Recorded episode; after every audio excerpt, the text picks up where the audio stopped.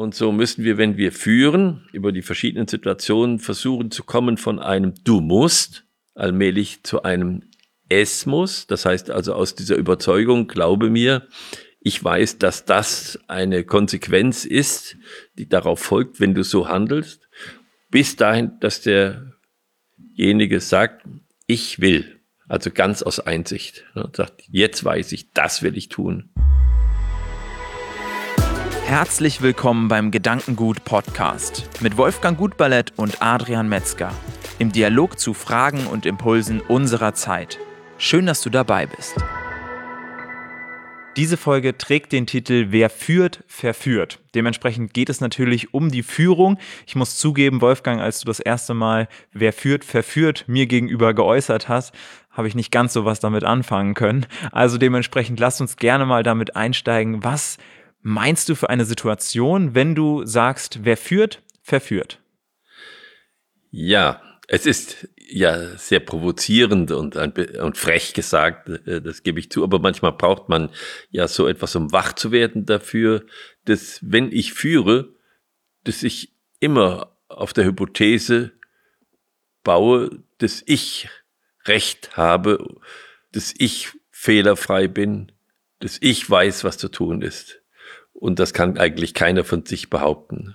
Und insofern sind wir alle, wenn wir führen, je nachdem wie eng und äh, äh, sagen wir mal direkt wir führen, verantwortlich für das, was da passiert. Das heißt, diejenigen, die uns folgen, sind abhängig davon, dass wir wirklich fehlerfrei sind und uns wirklich nicht geirrt haben. Das können wir eigentlich nie von uns behaupten. Und insofern sind wir ständig in der Gefahr, wenn wir führen, dass wir verführen. An welche Situation denkst du, wenn du dieses Verführen oder diese Führungssituation ausdrückst? Was sind das für Situationen, in denen eine Person die Verantwortung und die Führung übernimmt? Ja, also da gibt's ähm, sehr viele Situationen. Ich nehme mal eine, die wir wahrscheinlich oder die meisten Menschen von uns kennen. Da geht es um unsere Kinder. Äh, Kinder führen wir in den ersten Jahren relativ eng, und dann kommt eine Phase, wo sie das nicht mehr mögen, äh, wo, wo wir es auch nicht mehr, wo wir es nicht mehr schaffen. Äh, und irgendwann, wenn wir ganz alt geworden sind oder älter geworden sind oder krank oder hilfsbedürftig sind, dann sind wir auf einmal wieder froh, wenn wir geführt werden. Wenn jemand da ist, der uns führt, äh, zum Beispiel auf dem Weg ins Krankenhaus oder bei Ämtern oder Behörden. Und wenn wir dann zurückblicken auf äh, die Erziehung unserer Kinder, und sind jetzt älter und reifer geworden, dann schauen wir ja auf das, was wir da gemacht haben. Und dann sagen wir, oh, oh, oh, was hast du da eigentlich damals veranlasst? Und ähm, wie hat sich das ausgewirkt? Wie hat sich deine, deine Erziehung jetzt ausgewirkt? Was davon steckt in dem heutigen Menschen, den du jetzt erlebst, drin? Und da muss man wissen, dass natürlich sehr viele Einflüsse da sind, aber dieser Einfluss, den suchen wir natürlich dann und fragen uns auch, hast du das richtig gemacht? Und wo hast du verführt und wo hast du bewahrt vor etwas Gefährlichem? Und da können wir uns diese Frage immer auch stellen und auch entdecken, wo wir sagen, ja, da würde ich sagen, das war doch eigentlich eine Führung in eine falsche Richtung. Da hätte ich mal lieber äh, anders drauf reagieren sollen. Ja. Jetzt hast du unglaublich viel Erfahrung im Thema Führung sammeln können. Du bist seit über 50 Jahren als Unternehmer unterwegs in unterschiedlichen Branchen, im Handel, in der Produktion, in der Landwirtschaft und hast eben ein Unternehmen, das Unternehmen Tegut von ein paar hundert Mitarbeitern auf über 7000 Mitarbeiter begleitet als verantwortliche Person da.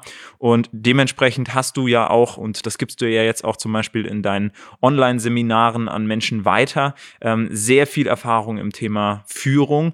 Kannst du differenzieren, welche unterschiedlichen Arten der Führung es gibt? Jetzt hast du schon so ein bisschen gesagt, etwas enger führen, etwas weiter führen. Was kann man da differenzieren? Welche Führungsarten und wo sollten wir vielleicht auch hinkommen in Zukunft?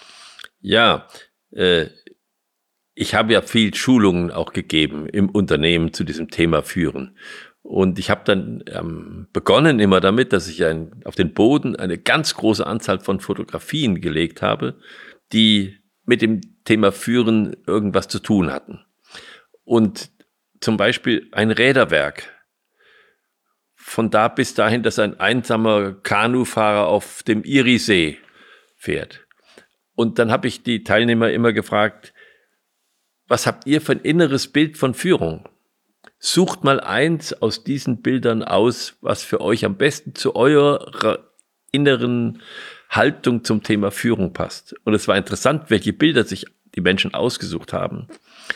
Äh, und dann eben welche, die, die wirklich sozusagen mechanistisch waren, also direkte Verbindung, also direkte Reaktion, dann bis zum Hund führen und dann eben sozusagen ganz aus der Situation sich führen lassen, wie zum Beispiel dieser Mann im Kanadier auf dem Irisee. Und dann sind wir darauf eingegangen und haben gesagt, ja, wie ist das mit dem Führen? Äh, äh, ist das, muss man den anderen am Kragen haben dabei? Oder, oder kann man so eine Haltung haben, wo man sieht, es ist eigentlich nur noch das Bewusstsein, was führt? Es gibt so alte Bilder, die haben mich immer fasziniert von einem kleinen Kind, die hingen früher in den Kinderzimmern oder so, äh, wo das kleine Kind am Abgrund steht und äh, ein Blümchen pflückt und äh, es geht hunderte Meter runter dahinter und der Engel steht dahinter und hat's nicht am Kragen, sondern er breitet nur der Engel seine Arme so aus und man sieht unmittelbar, er hat es so im Bewusstsein, dass es nicht runterfällt. Und, äh, und, und wie ist das mit, mit dem Führen von Kindern, wenn ich ein Kind habe? Muss ich das, muss ich das an der Hand halten? Oder, oder kann es, kann ich es so im Bewusstsein haben, dass bevor es auf die Straße rennt, ich das weiß? Und in dem Augenblick die Hand auf die Schulter lege und sage, bleib hier, es ist gefährlich. Oder muss ich es dauernd festhalten? Und die, diese Spannung, da müssen wir immer situativ das Richtige machen. Es gibt Situationen, wo Not ist. Und wenn ich in der Not bin, dann, dann führe ich auch anders, als äh, wenn ich jemanden in einem Lernschritt begleite. Dann kann ich ihn auf keinen Fall so, so eng führen. Das heißt, wir führen, wenn wir führen, entweder aus der Notwendigkeit heraus, dann ist es ziemlich äh, eng und äh, zwingend, dann ist es ganz mit der Sache verbunden. Oder wir führen in dem Sinne, dass wir eine gute Beziehung haben. Das heißt, wir, wir können Zeugen für eine Situation. Er glaubt uns, wenn wir sagen, das ist gut, das ist nicht gut, das ist gefährlich, das ist eigentlich sozusagen das Führen aus der Beziehung heraus. Das ist dann bei den Kindern äh, meistens so, bis zur Pubertät geht das noch.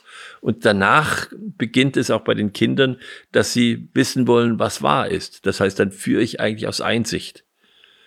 Und so müssen wir, wenn wir führen, ähm, über die verschiedenen Situationen versuchen zu kommen von einem Du musst allmählich zu einem Es muss. Das heißt also aus dieser Überzeugung, glaube mir, ich weiß, dass das eine Konsequenz ist, die darauf folgt, wenn du so handelst, bis dahin, dass derjenige sagt, ich will. Also ganz aus Einsicht. Ne, sagt, jetzt weiß ich, das will ich tun. Das sind, äh, das ist die ganze Spanne sozusagen der Führung, äh, die, äh, die ich eigentlich beherrschen muss und wo ich mir auch bewusst werden muss, in welcher Situation bin ich jetzt.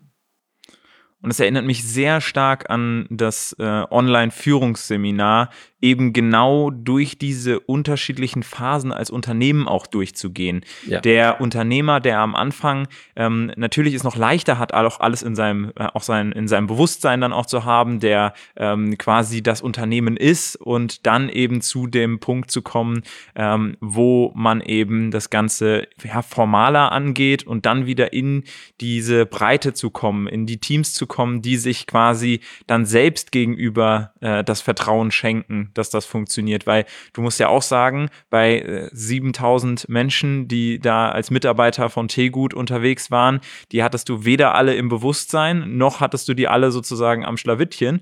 Ähm, wie würdest du sagen, ähm, ist da der, der Clou es zu schaffen, einen, einen Führungsstil sozusagen beizubehalten, wobei du ja auch sagst, es gibt nicht den einen Wolfgang Gutballett Führungsstil, sondern ich passe mich der Situation an und den Menschen an, die mir begegnen. Ähm, aber sind das zum Beispiel Ziele, mit denen man dann arbeiten kann oder sind es bestimmte Methoden, die du mitgeben kannst, um dann auch, ähm, ich sag mal, wenn das Ganze größer wird als das, was wir an Kapazitäten so als Person mitbringen, dann trotzdem noch ja das zu erreichen, was wir erreichen wollen?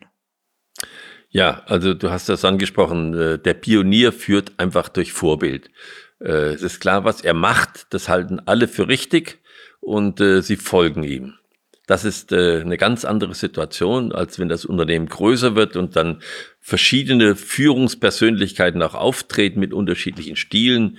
In dem Augenblick ähm, wird darum gerungen, wer hat die größere Autorität und auf wen hören sie.